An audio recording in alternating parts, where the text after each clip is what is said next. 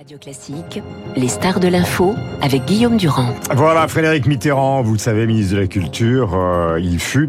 Euh, il a aussi été, il fut, et, et, vous êtes membre de l'Institut et vous publiez aux éditions IXO un livre qui s'appelle simplement Brad et qui est un livre consacré entièrement donc à Brad Pitt de son enfance dans le Missouri jusqu'à ce succès phénoménal qui est la caractéristique, je l'évoquais tout à l'heure lors de cette séance au Rex, de sa euh, carrière aujourd'hui. Je vais simplement donner une liste de quelques films parce que ça nous permet de nous rafraîchir la mémoire. Tree of Life, évidemment, Terrence Malick, Fight Club, Bullet, Train, qui est un film hilarant qui est sorti récemment, mais qui est un film de gosse hyper marrant. Babylone de Damien Chazelle, Once Upon a Time, on parlait tout à l'heure de Tarantino, évidemment 3, Babel, euh, Mr. and Mrs. Smith, Seven. Euh, il y en a tellement d'autres, Inglorious Bastard, là encore Tarantino, mais aussi le travail qu'il a fait comme producteur, 12 Years, 12 Years a Slave, et puis Ad Astra, Blonde, etc., etc. Euh, ah, oh, tout à l'heure, on, on, parlera, je ferai commenter une petite phrase de votre oncle dans le contexte politique actuel, mais entrons dans le vif du sujet de ce livre.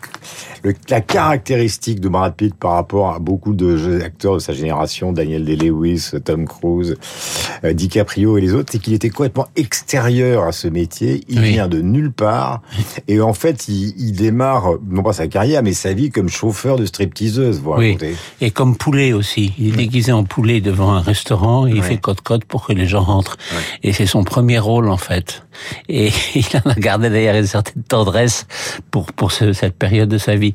Mais en fait, c'est allé très vite. Euh, il arrive à Hollywood et trois ans plus tard, il tourne dans Thelma et Louise, où en 15 minutes, euh, il installe. Alors Ridley Scott, donc l'histoire de deux femmes, euh, 40 ans un peu plus, euh, avec Suzanne Sarandon, mais oui. qui partent à la pêche, qui partent à la pêche et qui en fait partent vers la disparition, c'est que profiter de la vie et puis disparaître en sautant en voiture d'une falaise.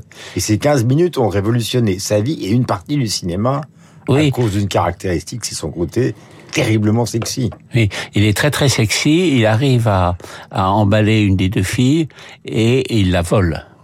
Euh, ce, ce, dont on ne se doute pas au début, on pense que c'est vraiment une histoire d'amour dans le film. Mm. Et il est, il est la résurrection sur le moment de James Dean. C'est-à-dire le, le, fantôme de James Dean existe à Hollywood très très fort. Beaucoup mm. d'acteurs ont essayé de reprendre la, la vie de James Dean euh, tôt disparu, et en fait euh, c'est cet inconnu qui tout à coup incarne mm. euh, le voyou magnifique, le, le, le rebelle euh, sympathique et en fait, il est pas si sympathique puisqu'il vole une des deux filles, mhm. mais il est, il est tellement, euh, euh, il est tellement charismatique, il est tellement beau aussi, mhm. et puis c'est un tellement bon acteur dès le début que euh, il révolutionne véritablement euh, le cinéma américain. Euh, Frédéric, plusieurs questions. D'abord, effectivement, on voit bien la différence qui existe entre la génération et tous ceux-là sont extraordinaires. Daniel Day-Lewis, Tom Cruise, DiCaprio, Brad Pitt ou par exemple Christian Bell oui. ou Matt Damon sont les grands acteurs américains de cette génération. Qu'est-ce qu'ils ont de différent par rapport à De Niro, Nicholson, Pacino, Scorsese et les autres, qui étaient des monstres? Oui. Alors, j'allais dire euh, tout de suite, ils sortent de la rue, mais c'est pas tout à fait vrai. Mettons qu'ils apportent une liberté euh, qui peut-être n'existait pas jusqu'alors. Mais en même temps, Robert De Niro, on peut pas dire, il est aussi complètement libre. Il choisit ses films. C'est un travailleur fou. Oui. Euh, Brad Pitt non, je parle de De, Niro. De Niro, c'est un travailleur fou. Oui. Et c'est un cinéphile. Est-ce que, est-ce que les autres ont, enfin, cette génération que euh, vous mettez en avant à travers Brad Pitt, est-ce qu'ils ont ces, cette même obsession euh... Lui, il l'a, en tout cas. Lui, il l'a, et il l'a puisqu'il est à la fois, il, il a enquillé un nombre de films impressionnants, il y en a près de 50 en, en, en 30 ans de carrière, mais surtout, il a, euh, il, il, produit c'est-à-dire c'est un producteur aussi. Mmh. Et, et, ce qui est fascinant, c'est que il est à la fois au cœur du cinéma mmh. par son importance comme star et dans les marges. C'est-à-dire qu'il produit des choses où il tourne même dans des films que personne d'autre ne, ne, ne, penserait à produire oui, à Hollywood. Comme par exemple le film de Steve McQueen, euh, oui, ou, of Slave. Ou le ou le Terrence Malick pour lequel ils ont obtenu la, la, Palme d'Or, oui, ouais. où ils ont obtenu la Palme d'Or à Cannes. Alors moment de franchise, pourquoi vous mais ne prenez pas ça d'une manière oui. ambiguë. Pourquoi vous l'aimez? Parce que vous le dites. Oui. Celui-là. Je l'aime parce que je le trouve. Euh... C'est une biographie. C'est pas du tout romancé, mais c'est une biographie euh, sentimentale. Il faut oui. bien dire le mot. Hein. C'est pas. C'est une déclaration d'amitié. Il y a des, des gens qui écrivent des déclarations d'amour. Moi, c'est une déclaration d'amitié. Je, je, chaque fois que je vais voir un film de Brad Pitt, je suis content. Et je suis, même quand le film est un peu au-dessous de ce que je pouvais espérer, euh, sa prestation à lui est, est toujours euh, extraordinaire. Il est, il est, il est tellement libre que euh, je pense que cette, je pense que cette, cette pratique et cet amour de la liberté, c'est ce qui me touche le plus. Il y a une chose qui est une caractéristique, euh, par exemple, de Once Upon a Time, donc le film euh, de Tarantino qui s'inspire euh, de l'histoire. Pour lequel il obtient son premier Oscar. Absolument, Polanski, ou dans Babylone, c'est qu'en fait, il est à la fois au centre des films, mais en même temps, dans Babylone, il joue un acteur qui oui. va être viré par le système. Oui. Et dans Once Upon a Time, il joue un, un cascadeur ringard. Oui, Ça... mais dans Babylone, c'est peut-être d'ailleurs la faiblesse du film. C'est qu'en fait, son personnage n'est pas suffisamment creusé par euh, Damien Chazelle. Mmh. En fait, il évoque un personnage qui a existé, qui était un très grand acteur d'Hollywood dans les années 30, qui était le partenaire de Greta Garbo, mmh. et qui euh, s'est suicidé à l'alcool parce qu'il n'avait pas réussi à passer le, du, du, du muet au parlant. Voilà. Oui. Et en fait, c'est ce personnage-là qu'il incarne. Et, la, vision qu'en donne Damien Chazelle est un peu extérieur, un peu superficiel. C'est un peu dommage. Mais il l'incarne très très fortement dans toutes les scènes où il, est là. Et il y a notamment une scène extraordinaire. -hmm que j'ai eu le sentiment, moi, de connaître à mon petit niveau, et que euh, vous, vous avez certainement connu à votre non, haut fait, niveau. C'est le moment film, contrairement à vous. où il se retrouve, c'est le moment où il se retrouve en face d'une très grande journaliste mm. qui l'a beaucoup aidé dans sa carrière et qui lui explique c'est fini. Mm. Voilà, c'est fini. Le, le, le, train est passé. Tu ne seras plus jamais ce que tu as été. Euh, deux questions avant ce petit extrait de, de, de François Mitterrand. Euh, la première, c'est la description euh, de la vie que mène ce genre de type. Oui. Ils sont poursuivis par les paparazzi, poursuivis par les journalistes. Oui. Et alors vous écrivez, et c'est intéressant dans la mythologie contemporaine, la façon dont ils se comportent. Par exemple, à un moment, il y a une anecdote qui m'a frappé. C'est une journaliste qu'il aime beaucoup, par exemple Abiker, euh, je l'aime beaucoup, euh, ou Julie. Il arrive à l'emmener pour ne rien lui dire, jusqu'au fin fond de l'Écosse, en voiture, visiter des musées, elle, visiter des musées, parler de son artiste préféré Thomas Saucego, etc.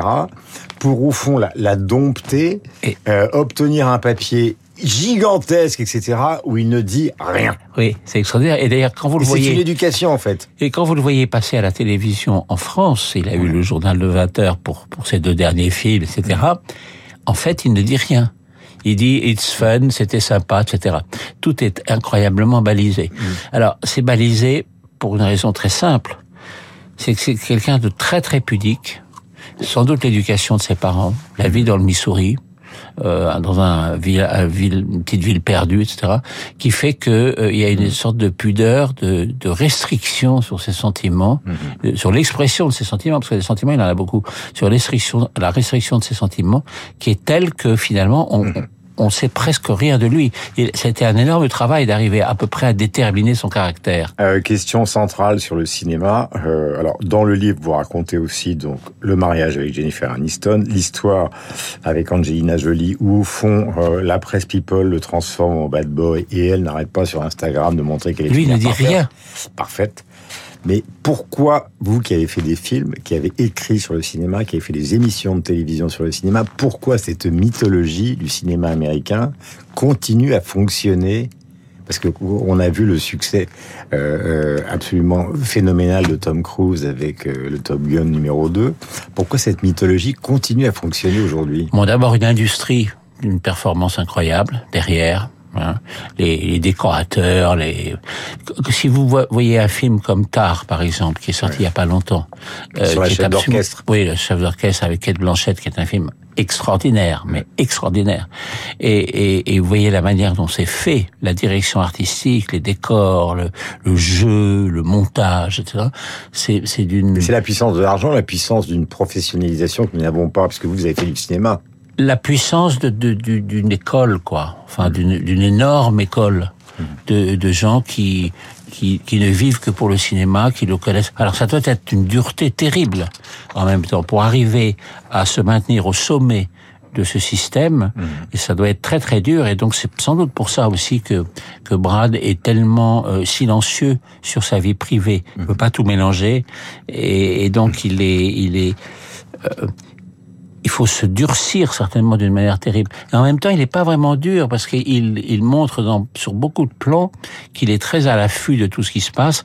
Et j'en veux pour exemple le fait qu'il euh, produise Blonde, euh, le film sur Marilyn Monroe, tout récemment encore, qui est absolument formidable et, et qui est l'histoire de quelqu'un qui est prisonnier de son image, Marilyn.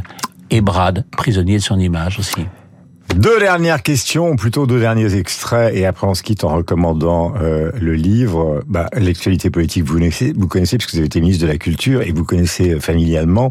Voici ce qui s'est passé. euh, notre bien-aimé réalisateur est à l'écoute. D'abord, voici ce qui s'est passé avec Macron et les casseroles hier.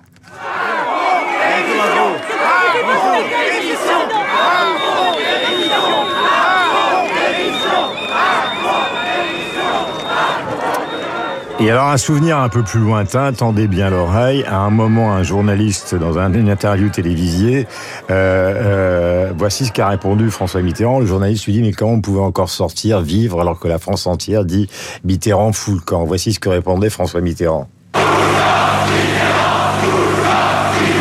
Mitterrand fout le camp, c'est une rime. Ouais. Enfin, c'est une rime pauvre. C'est cinglant. J'adore, moi. Mais eh, imaginons que. Macron dise ça aujourd'hui, ce serait, Oui. ce Mais serait l'exil. Et c'est en même temps euh, vraiment caractéristique de François Mitterrand, qui était un homme de culture. Donc, ce qu'il retient de ce moment de contestation extraordinairement violent, c'est l'aspect littéraire. C'est une rime pauvre. Euh, dernière question, il en faut toujours une, et celle va venir de notre ami euh, David Abiker, parce qu'il a trouvé les photos où vous êtes euh, en Brad Pitt Dans Match, ouais. dans match. ouais. J'ai j'ai ouvert, bonjour Frédéric Mitterrand, j'ai ouvert match ce matin et je tombe sur vous, euh, photographié par euh, Sacha Goldberger, qui est Formidable un, photographe. un récidiviste qui a l'habitude de photographier des personnalités euh, dans des états euh, aux, Différents. an- aux antipodes. Il les déguise, il les farde, il les travestit. Et on vous retrouve en Brad Pitt euh, avec euh, perruque, euh, mulet, blouson de cuir, au, vo- au volant de Chevrolet américaine. Il vous a euh, transfiguré et je voulais savoir ce que vous avez ressenti quand euh, les maquilleuses, les costumiers, euh, euh, tous ceux qui travaillent avec euh, avec Sacha Goldberger vous ont approché pour vous transformer. Qu'est-ce qui se passe dans le cœur d'un fan de cinéma? J'ai pensé beaucoup à la phrase de David Fincher, qui est un extraordinaire cinéaste, qui a signé quelques-uns de ses plus beaux films avec Brad Pitt, notamment Seven, Seven. Et, et- et qui dit si je n'étais pas moi, euh, je voudrais être Brad Pitt. C'est-à-dire que et Brad porte quelque chose qui est à la fois le cinéma et qui est plus grand que le cinéma. Et donc je pensais à ça quand Mais je me vouloir être quelqu'un, Frédéric Mitterrand, c'est aussi euh, le désirer.